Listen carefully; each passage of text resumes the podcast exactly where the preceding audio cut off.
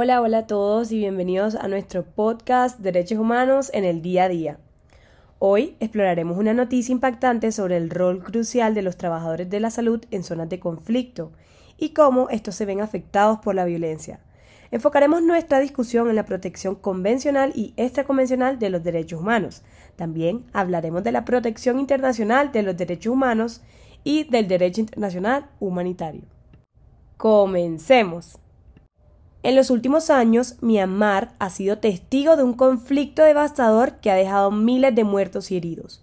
Pero hay un grupo que ha sufrido ataques intencionales, y estos son los trabajadores del sistema de salud. En este contexto, hemos conocido el testimonio de Emily.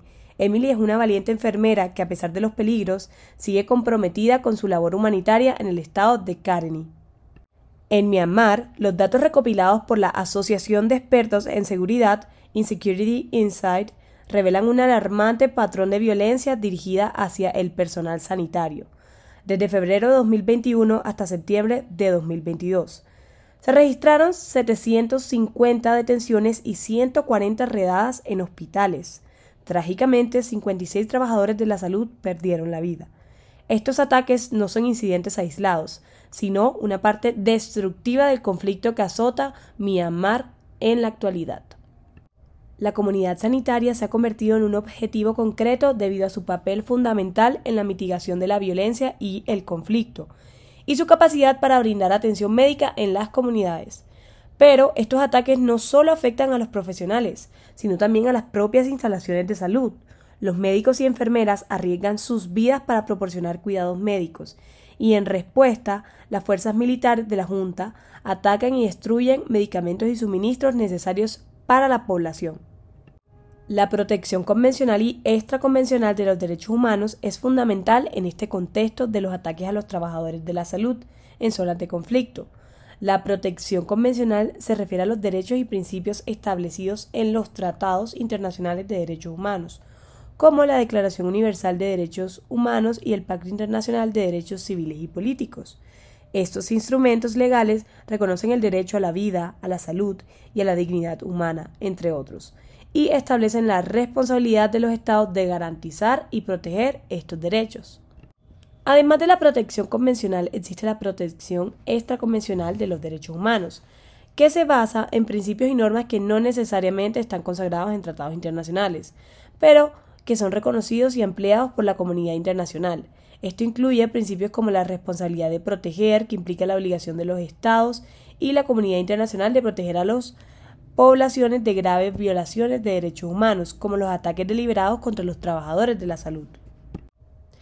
En cuanto a la protección internacional de los derechos humanos, es fundamental que la comunidad internacional condene energéticamente los actos de violencia contra los trabajadores de la salud en Myanmar y presione para que se respeten y protejan los derechos humanos en el país.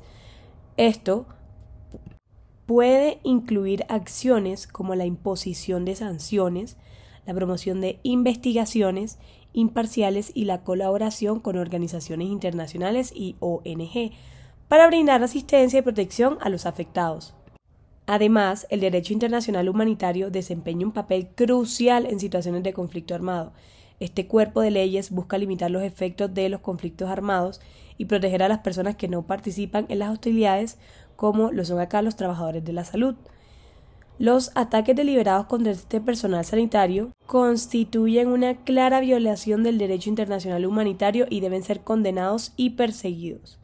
Las normas del derecho internacional humanitario establecen la protección de los servicios médicos y los trabajadores de la salud y prohíben los ataques contra ellos. Recogiendo todo esto, debemos darnos cuenta que la protección convencional, extraconvencional de los derechos humanos, la protección internacional de ellos y el derecho internacional humanitario son marcos legales y principios fundamentales que deben aplicarse para garantizar la protección de los, de los trabajadores de la salud en zonas de conflicto.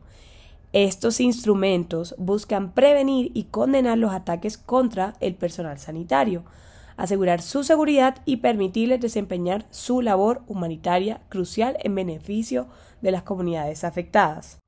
Es importante destacar la valentía y dedicación de los trabajadores de la salud en Myanmar. A pesar de los riesgos, continúan brindando atención médica a aquellos que lo necesitan desesperadamente. Su labor humanitaria es un ejemplo admirable de la resistencia.